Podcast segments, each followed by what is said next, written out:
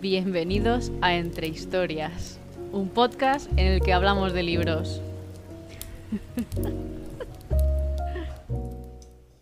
Hola a todo el mundo, espero que este programa os pille genial. Bienvenidos a otro programa de Entre Historias, un podcast en el que conversamos sobre libros, literatura, series y mucho más. Así que aquí siempre nos encontramos entre historias. Primer programa de mayo y ya diría que casi se huele en el ambiente la primavera y diría que casi hasta el verano. Y aprovecho este momento de vitalidad para, bueno, porque quería traeros un programa con las novedades que más me llaman la atención de esta primera mitad del año.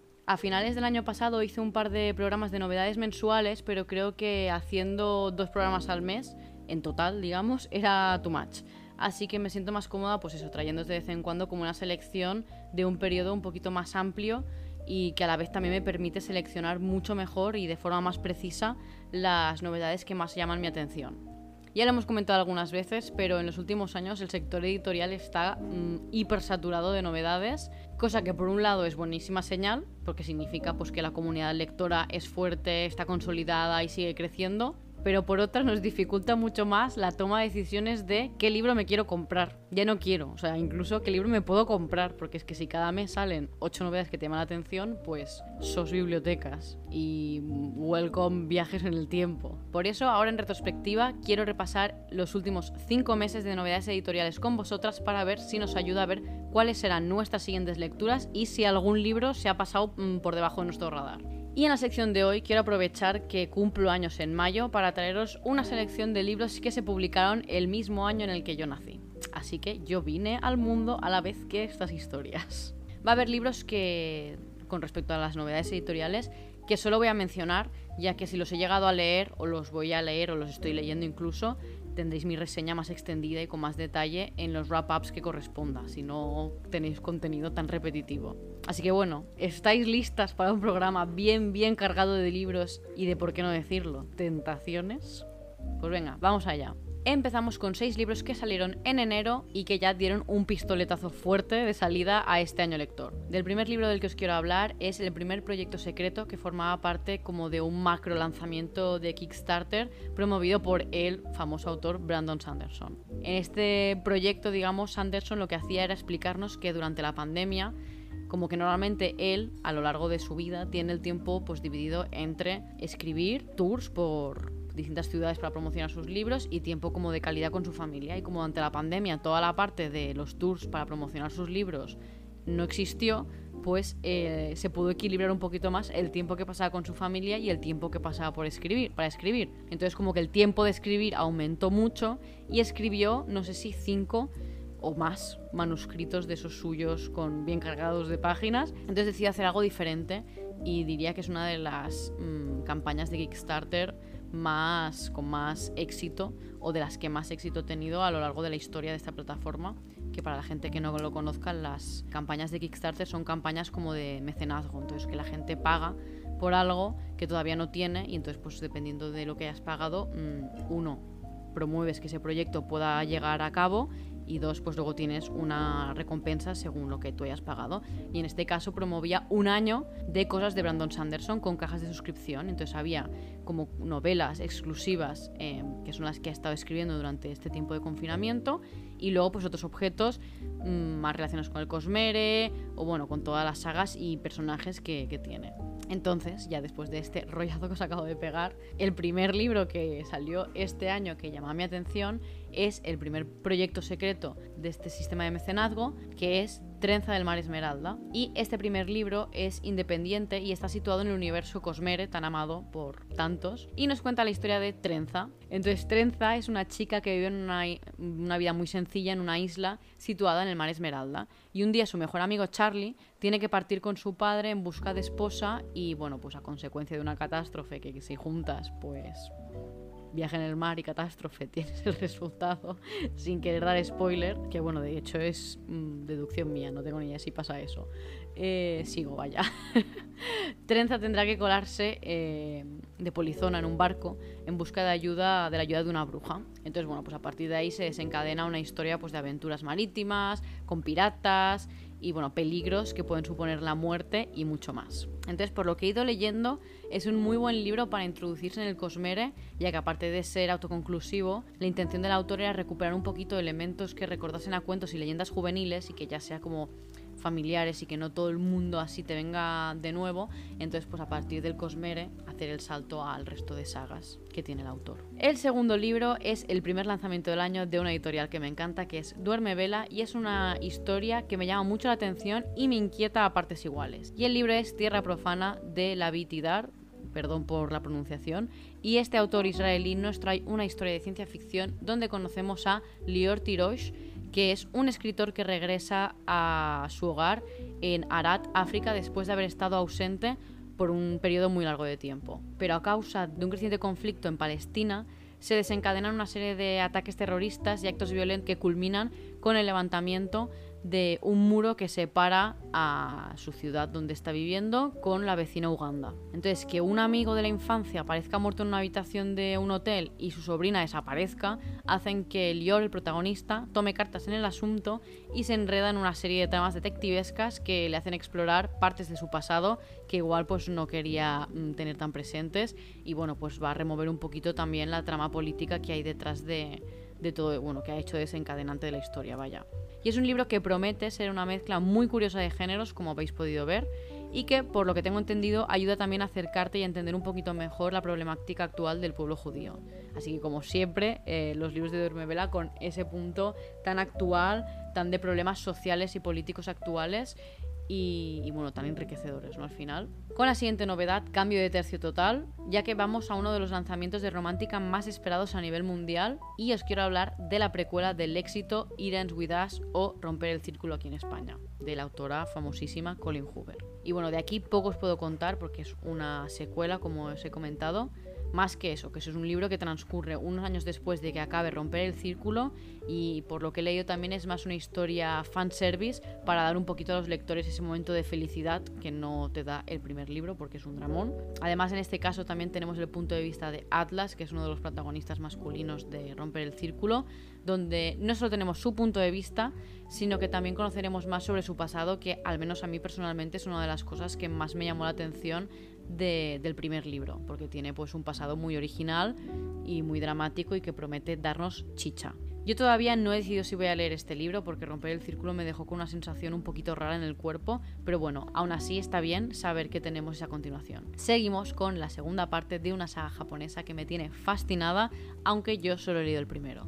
Y os estoy hablando de La felicidad cabe en una taza de café de Toshikawa Kawagachi. Y en este libro volvemos al mágico café que conocimos con Antes de que se enfríe el café. También volvemos a tener historias cortas, como ya sucedía en el primer tomo de esta saga, que nos acercan a distintas realidades que estoy segura que de un modo u otro conectarán mucho con nosotras. Del primer libro os hablé en el episodio de recomendaciones para el marzo asiático, por si os interesa saber un poquito más de la dinámica de cómo funciona este café mágico de Japón, pero ya sabéis que estos relatos con un punto de realismo mágico y con historias tan personales y que al final profundizan mucho en sentimientos y situaciones muy comunes, a mí me llegaron al corazón y estoy deseando conocer nueva, esta nueva remesa de historias. El siguiente es un libro que tengo muchísimas ganas de leer, que ya tengo en mis estanterías y que por todo lo que he leído sobre él tiene muchos, muchos puntos de gustarme. Yo estoy hablando de Cleopatra y Frankenstein de Coco Melors. En este caso es el primer libro, es el debut de la autora, entonces, bueno, que haya tenido tanto éxito, pues dice mucho de, esta historia y, pues bueno, es uno de los puntos también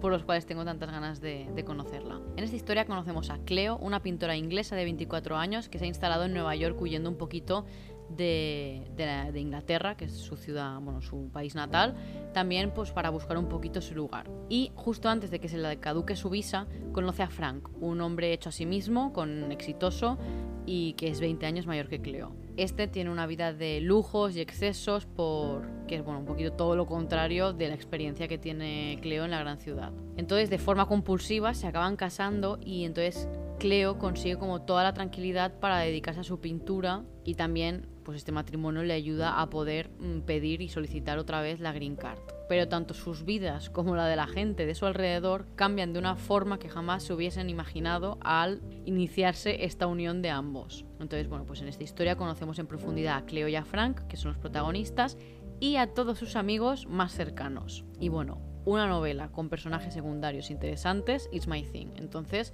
pues yo mm, feliz de eso, de tener como un elenco de personajes, por secundarios que sean, que aporten un poquito de riqueza a la historia. Además, no solo eso, sino que también lo recomiendan para amantes de conversaciones entre amigos, o sea, mm, yo. Así que eso, estoy dentrísimo y deseando conocer esta historia. Y ya estoy buscándole un hueco, así que espero contaros pronto. Porque para la gente que no me seguís en Instagram, que muy mal, me, me tenéis que seguir, porque por ahí también os enteraréis de más cosas.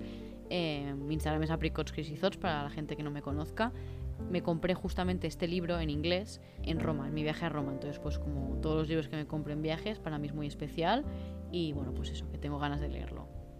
No os lo he dicho al inicio del programa. Todas estas novedades son en castellano. No estoy hablando de las novedades internacionales porque si no ya acaba conmigo este programa. Y el último libro que salió en este mes de enero es La Espera, de Kyung Suk Gandri Kim, que es esta novela gráfica de la que os hablaba tanto en el wrap-up como en eh, las recomendaciones del marzo asiático, que es de la autora de Hierba. Entonces, pues nos habla de una familia que durante la separación de las dos Coreas también se vio separada y tenemos como esta parte también del presente y del problema como actual en Corea del Sur, bueno, Corea del Sur y Corea del Norte contemporáneo y la retrospectiva de cómo sucedió históricamente pues todo ese conflicto. Pero lo dicho, como en este caso tenéis una novela, una novela, una reseña más extensa en, el wrap-up, pues os invito a que vayáis a, escucharlo allí. Empezamos con los libros que llegaron en febrero a librerías y os quiero hablar primero de uno de los libros con la portada más bonita y con una premisa que a mí por lo menos me atraba muchísimo. Y os estoy hablando de La chica que se entregó al mar de Axi O que igual os suena porque es autora de XOXO, que es un libro que, bueno, pues está como un poquito ambientado en modo mm, K-drama y diría que también va, tiene puntos como el protagonista igual es un cantante de K-pop, entonces, bueno, pues para la gente que, que os guste ese tipo de lecturas también tenéis ese libro de la autora. Pero centrándonos en la chica que se entregó al mar, en este caso el libro está basado en una leyenda coreana y nos cuenta la historia de Mina, que después de que durante generaciones su hogar haya sido arrasado por tormentas, inundaciones y guerras, creen que el dios del mar, que antiguamente había sido su protector, ahora suelta una maldición sobre ellos. Entonces Mina, con intención de salvar a su familia, se lanza al mar para llegar al reino de los espíritus, y allí se encuentra con una ciudad mágica habitada por dioses menores y bestias místicas. Que no sé a vosotras, pero a mí esto me da unas vibes a el viaje de Chihiro importantes. Pero como en el viaje de Chihiro, un humano no puede quedarse mucho tiempo en la tierra de los espíritus, así que deberá darse prisa en encontrar la solución. También este libro ha sido nominado a los premios Goodreads y como os comentaba, tengo muchas ganas de leerlo y de meterme de lleno en este mundo mágico que ya con la portada promete muchísimo.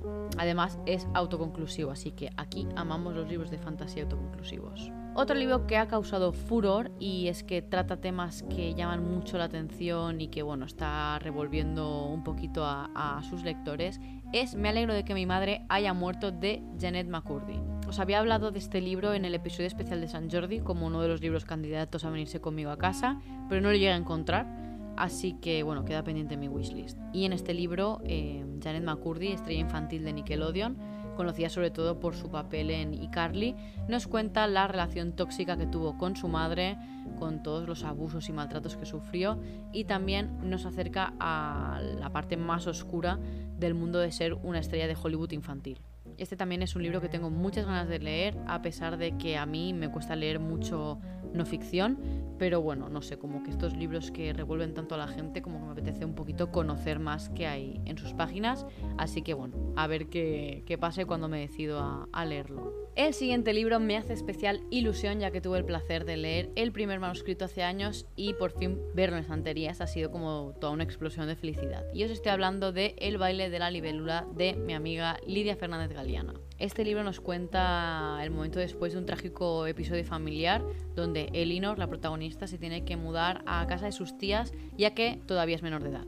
Siente que nadie la comprende, mm, todo le resulta ajeno, hasta que reconecta con una de sus antiguas pasiones, que es el baile. Y a partir de ahí empieza a conocer a gente que la ayuda a ver las cosas de otra manera y a estar más en paz con ella y con su historia. Y también como poner un poquito en orden todo el panorama que tiene social que, bueno, tela. Y entre esas personas se encuentra Sasha, que la acompañará en todo momento del duelo y de la aceptación y que también hará ver las cosas de forma diferente. Un libro ambientado en el Madrid contemporáneo, lleno de aprendizaje sobre temas de actualidad y una historia de crecimiento y madurez que estoy segura que os va a encantar. Además también me hace mucha ilusión porque el libro lo presentamos hace relativamente poco en Barcelona con, con Lidia y bueno, pues eso al final se acaba quedando un rincón de mi corazoncito. Pasamos a la siguiente novedad, seguramente uno de los libros que más ganas tengo de leer de este año, y es que se está convirtiendo en todo un fenómeno y yo necesito ya adentrarme en sus páginas.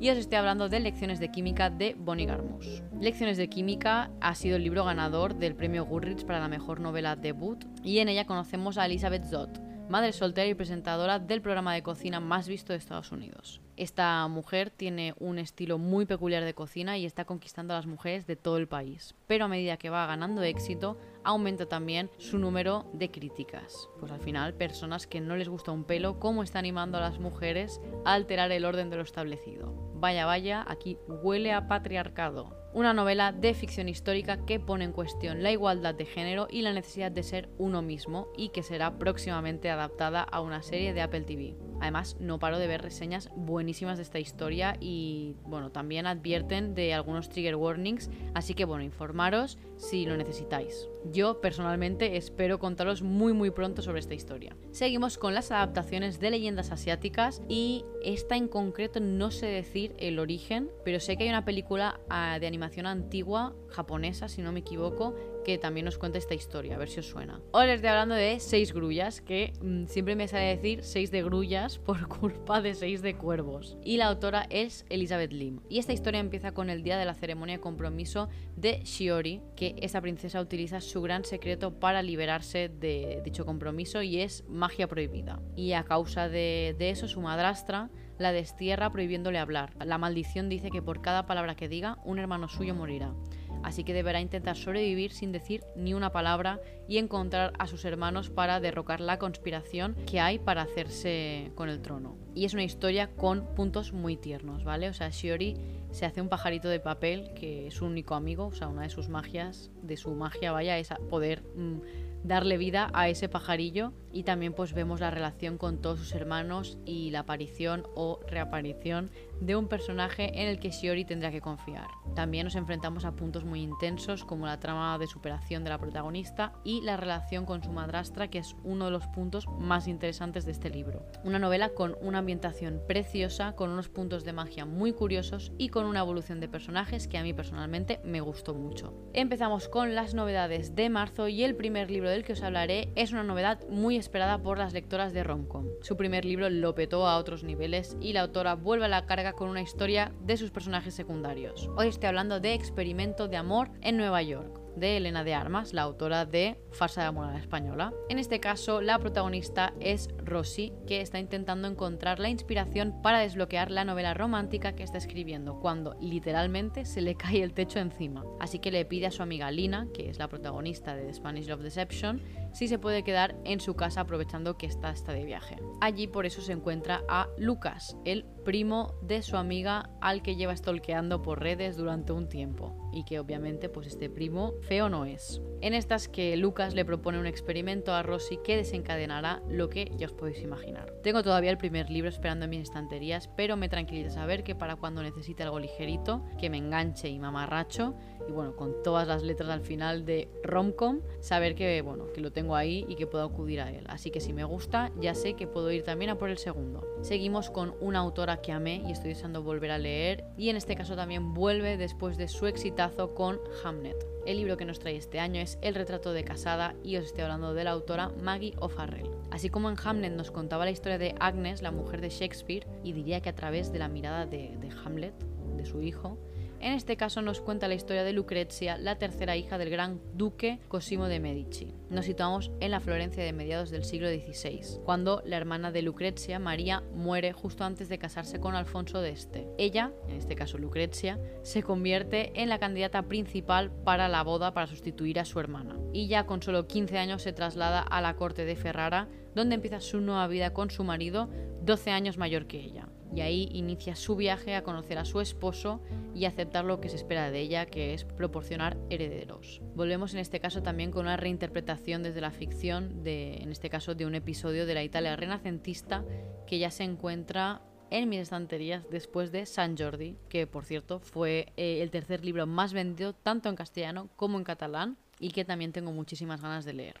Aunque antes me tengo que poner con Hamnet. Mm, Esperemos que sea este año ya próximamente. Quiero seguir con un autor nacional que hace años leí un libro suyo y tengo muchas ganas de volverme a encontrar con sus historias. Diría que además este libro del que os quiero hablar ahora es su debut en la ciencia ficción adulta. Y os estoy hablando de Equilibrio de Manu Carbajo. En Equilibrio nos encontramos en tres mundos distintos. Por un lado tenemos a Kai, que está aburrido de su trabajo, que comparte piso y bueno, que se siente un poco perdido. En otro tenemos a Denis que vive controlado por una dictadura marcada por los avances tecnológicos y futuristas y en un tercer mundo donde Bahari está trabajando para convertirse en el mejor centinela de su promoción en una sociedad antigua donde todavía existe la magia. Estos tres personajes no se conocen pero parece ser que están conectados. Entonces unas pesadillas van a dar el pistoletazo de salida a una historia que tiene pinta de ser increíble. En este caso me llama mucho la atención conocer cómo están conectados estos tres mundos tan distintos y también pues la construcción de ellos por separado porque claro, estamos hablando de tres universos que no tienen nada que ver entre ellos y que seguramente cada uno podía albergar mm, novelas independientes. Entonces como que me llama mucho la atención pues eso, ver el equilibrio entre estos tres mundos. Sigo con un libro de un género que nunca he leído pero que tengo muchas ganas de iniciarme con él y bueno, seguramente cuando estoy escuchando este episodio ya lo habré hecho, guiño guiño, no con este libro, pero bueno, mm, estar atentos a mis stories. y que he tenido, bueno, lo he podido conocer más gracias a Mikey del canal y Instagram Mikey F, que son las Food Memoirs. Y en este caso os estoy hablando de Lágrimas en H-Mart de Michelle Zauner. Para situaros un poco, una food memoir es como una autobiografía que se hace a través de recetas o historias relacionadas con la cocina así explicado un poquito rápido y mal. Pero creo que si os cuento de qué va esta y otras novedades que os traigo hoy, quedará más claro.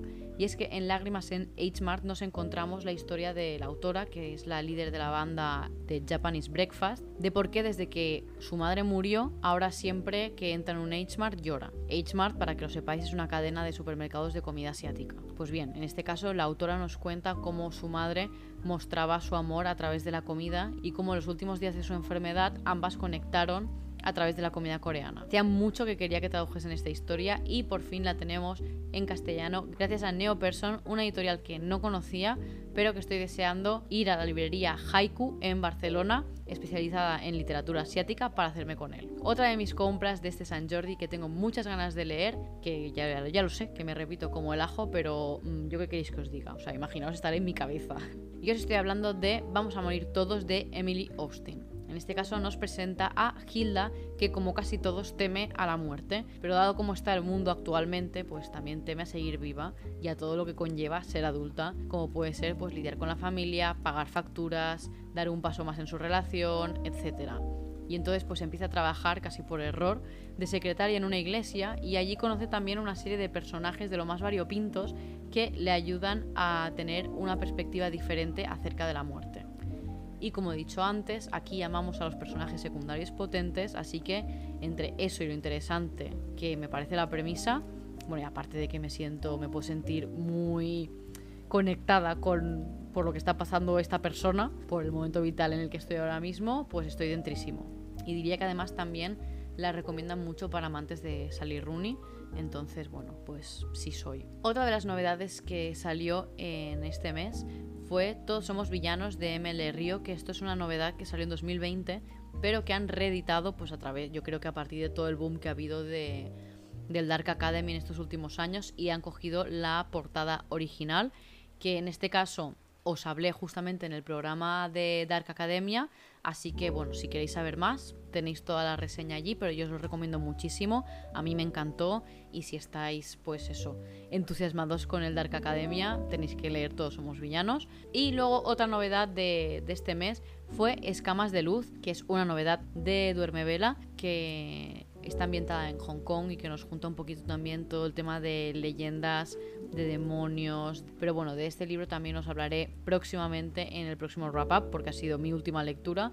Entonces, bueno, tampoco quiero repetirme. Entonces, bueno, si os interesa este libro en concreto, os hablaré muy pronto. El siguiente libro es la segunda novela secreta del proyecto Kickstart de Brandon Sanderson que os mencionaba y llegó el pasado mes de abril con el título de, atención, La guía del mago frugal para sobrevivir en la Inglaterra del medievo. En este caso nos encontramos ante la historia de un mago con amnesia haciendo viajes en el tiempo y que acaba cayendo en la Inglaterra medieval. O sea, parece que por lo menos empezar empieza bien. Entonces como a este mago le persigue un grupo de gente desde su propia época, tiene que intentar recuperar la memoria y conseguir aliados para pues, salir del enredo en el que esté. Pero dado que no puede mm, contar con su memoria como aliado, su única ayuda es un manual titulado La Guía del Mago Frugal para sobrevivir en la Inglaterra del medievo. Pero, el gran pero es que no la tiene completa, ya que bueno, gran parte de este libro eh, la perdió durante el viaje en el tiempo. Así que bueno, pues tendremos que ver cómo se desenvuelve este hombre con la poca mm, información que tiene.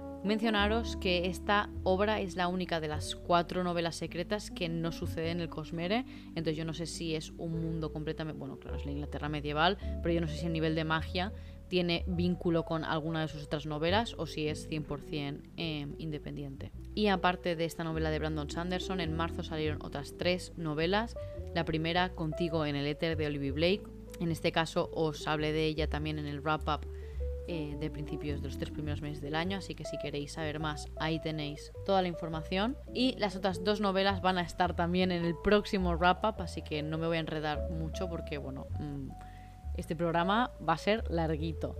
Eh, el primero, bueno, la primera la segunda novedad de este mes de marzo de la que os hablaré es Monje y Robot de Becky Chambers, que justo está siendo mi lectura actual y mm, es la primera novela que leo de, la autora y me hace mucha ilusión y además es una novela como con un personaje muy muy muy curioso, muy cookie, que es un robot, es una conversación entre un robot que solo ha conocido robots y un monje que solo ha conocido humanos. Entonces, como que entender la naturaleza de cada uno, las costumbres y el porqué que hay detrás de los comportamientos pues, del robot y del monje, da conversaciones muy tiernas y que, bueno, pues como que abren el hilo eh, de pensamiento a otras conversaciones. Y bueno, pues eso, que ahora no os puedo contar mucho más por, porque es lo que estoy leyendo ahora y que ya os contaré en profundidad en el próximo wrap-up. Y la siguiente novedad es una escritora en la cocina de Laurie Colwyn que va a ser la primera food memoir que vaya a leer en, mi vida y eso tengo muchas ganas. Además diría que es la primera parte de, dos libros, entonces bueno, pues ya os contaré, pero es eso, que tengo muchas ganas de entrar en contacto con este género, así que bueno, eso. En el próximo wrap up os hablo más en profundidad. Y ya empezamos mayo con un libro que llevo un año queriendo leer porque, bueno, la otra obra que leí del autor me fascinó y os estoy hablando de Bajo la puerta de los susurros de TJ Klune. En este caso conocemos a Wallace Price, que es una persona que se da cuenta que está muerto cuando se ve a sí mismo asistiendo a su propio funeral. Pero Wallace siente que no está preparado para abandonar el mundo todavía y que todavía le quedan cosas por vivir, así que le dan una semana antes de dar el paso definitivo en el que podrá vivir plenamente esos siete días que le quedan y este viaje lo hará en compañía de Hugo, el dueño de una tetería muy especial en un pueblo pequeño de montaña, quien, además de regentar esta tetería, también es el barquero que ayuda a las almas a cruzar al otro lado. Yo os diré que solo de leer el argumento ya se me pone la piel de gallina.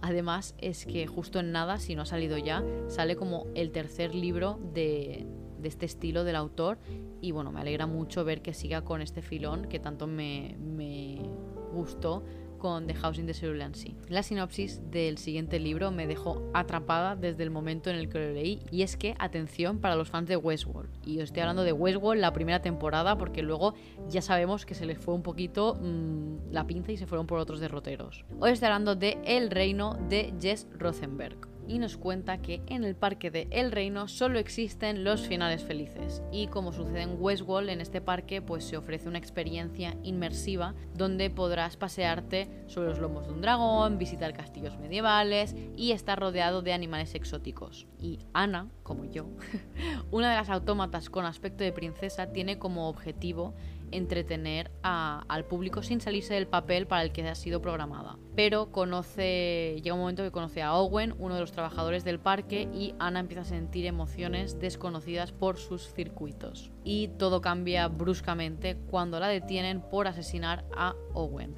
Entonces, en este libro nos encontraremos ante el juicio del siglo donde a través de pues, testimonios, entrevistas y recuerdos de Ana conoceremos lo que sucedió y lo que realmente significa ser humano. O sea, la pinta que tiene este libro, que alguien me la explique, por favor. Y también es una historia autoconclusiva, por lo que, bueno, pues como he dicho, aquí mm, amamos los libros autoconclusivos. El siguiente es un libro por el que había mucha expectación y que se ha vendido como ideal para los fans de Acotar y de From Blood and Ash. También es una novedad muy especial porque viene de parte de una nueva editorial y os estoy hablando de Un destino de ira y fuego de K.A. Tucker. La sinopsis de este libro no revela mucho, pero con los pocos elementos que deje caer tiene muy buena pinta. Nos encontramos con una ladrona que intenta sobrevivir en Nueva York, un príncipe traicionado que proviene de un mundo mágico y una misión peligrosa y un destino cruel. ¿Vosotras también oléis desde ahí el Enemies to Lovers? Este primer libro marca el inicio de una trilogía que tengo muchas ganas de ver qué os parece. Para la siguiente novedad nos encontramos con una autora que es conocida por su estilo inconfundible y por cómo trata los sentimientos. Y os estoy hablando de Nina Lacourt con Estamos OK. Esta novela se publicó en su idioma original en 2017 y lleva en mis estanterías desde 2019. Nos cuenta la historia de Marin, que no ha vuelto a hablar con nadie de su antigua vida desde que decidió dejarlo todo atrás y nadie sabe mm, qué sucedió, ni siquiera su mejor amiga. Y después de una gran pérdida, Marin tiene que volver y reencontrarse un poquito con todo lo que abandonó y bueno, pues también con todas aquellas conversaciones que dejó por tener y deberá confrontar la soledad que ha ido ganando terreno en los últimos meses. Un libro no muy largo que trata sobre el tema del duelo y de reencontrarse con el pasado que estoy segura que nos va a emocionar. Y quería acabar con esta novedad, con la siguiente novedad, vaya, porque creo que es la que marca ya el inicio de las lecturas estacionales. Y sí, porque es que esta novedad huele a verano. Y os estoy hablando de El verano en el que rompimos las normas de K.L. Walther. Empieza de forma muy dramática la sinopsis, pero bueno, mm, no sé, para mí promete bastante de ser un libro de pasármelo bien, igual me equivoco. Pero nos dice que después de perder a su hermana, Meredith se aisló del todo pero por fin, eh, después de no sé si 18 meses, ha decidido volver al mundo y el verano con su familia en Martha's Vineyard es el mejor momento para hacerlo.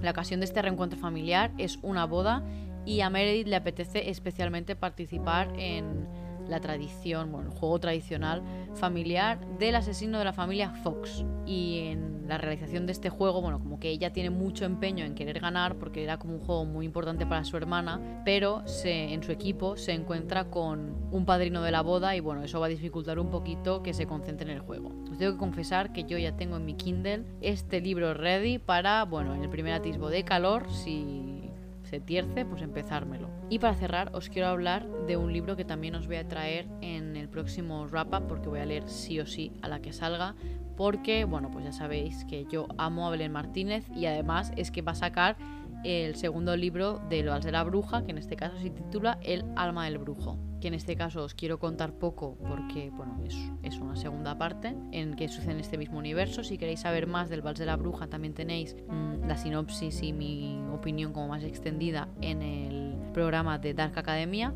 Y también deciros, para los amantes del Vals de la Bruja, que la autora ha colgado un retrato que va sobre pues, los padres de la protagonista, bueno, los padres, lo que sucede, le sucedió a los padres de la protagonista en el Vals de la Bruja, que se titula La muerte del brujo. Entonces, si vosotros vais a, Amazon y buscáis La muerte del brujo, os lo podéis descargar gratis. Entonces, bueno, pues eso, yo a la que salga este libro me lo voy a empezar y os contaré bien de qué va. Y obviamente, pues mi opinión al respecto. Y madre mía, me da la sensación que yo hablando sin parar durante horas, o sea, espero que sigáis ahí escuchando, porque, bueno, se viene una sección corta, pero muy curiosa y es que es como, como os comentaba al inicio del programa, eh, cumpleaños en mayo, el día 7 para ser más concreta, y quería aprovechar que fue mi cumpleaños para investigar un poquito qué libros se publicaron el año en que nací. Y bueno, eso, no me voy a extender mucho porque, bueno, algunos no los he leído y no nos engañemos. Toda esta sección solo la he querido hacer para tener una excusa para volver a mencionar en este podcast The Secret History de Donatart. Y es que, pues, The Secret History de Donatart es uno de los libros que se publicaron en 1992. En castellano está traducido como El Secreto y como sabéis es el libro que más he mencionado en este, en este podcast. Otros libros que también se publicaron el año en que nací, o sea, en 1992, fue el primero de la saga de Agatha Racing, o sea, La Kiss Letal, que a mí personalmente no me entusiasmó demasiado, pero bueno, sé que es un libro que también o amas o odias, y odias no es el término correcto, pero ya me entendéis, como que o entras mucho en el rollo de Agatha Racing o pues no, no entras tanto, como es mi caso. También se publicó el segundo libro del arco argumental de las brujas del mundo disco de Terry Pratchett. O sea, es un poco blow mind esto, ¿vale? Pero ya sabéis que Terry Pratchett tiene eh, su universo creado, que es el mundo discos, y dentro del mundo discos tiene distintas tramas. Pues una es la trama de las brujas y en 1992 se publicó Brujerías, que es el segundo tomo de esta trama. Y parece ser que pues, el 92 era año de segundas partes porque también se publicó la segunda parte de la saga de Atrapada en el tiempo de Outlander, o sea que es la saga de Outlander. Y el último libro que os traigo para esta selección de libros que se publicaron en, en el año en que nací es El Zoo de Pitus, que es un libro como súper popular y que he oído un montón hablar de él, pero que jamás he leído. Entonces, no sé, pues me ha hecho gracia porque igual es una señal para que ya lea este libro, como si no tuviese libros, ya no solo en mi estantería, sino si repasamos todo este programa, soy yo diciendo constantemente qué ganas tengo de leer este libro, o ya tengo este libro en mi estantería, saber cuándo lo leo, o voy a leer el otro libro de la autora antes de leer este libro del que os estoy hablando. Entonces, bueno, pues la vida se me complica tengo que decir también que ojalá mm, todas las complicaciones fuesen como estas. Así que nada, hasta aquí la, sección de hoy con menciones a libros que nacieron a la vez que nací yo. Y con el final de la sección del programa de hoy llegamos al final de otro programa de Entre Historias. Espero que os hayáis divertido tanto como yo y que os haya quedado ganas para el siguiente programa. Estar atentas a mi Instagram para enteraros de todo sobre los siguientes episodios. Dejadme en la cajita de preguntas cuál es la novedad que más ganas teníais de que saliese esta primera mitad del año. Me encantará saber vuestras respuestas, ya sea que haya sido un libro que haya mencionado yo o no. Y como sabéis, podéis apoyar mi trabajo creando contenido invitándome a un café simbólico en el link que os dejaré en la descripción del programa. Muchas gracias en este caso a María y a Marina por vuestros cafés. Vuestro apoyo significa muchísimo para mí y me ayudáis mucho a seguir con este proyecto. Y tú, si tú, la que está deseando tomarse algo con las amigas. Espero que hayas disfrutado de este programa. Os deseo las mejores historias escritas y por escribir. Bye.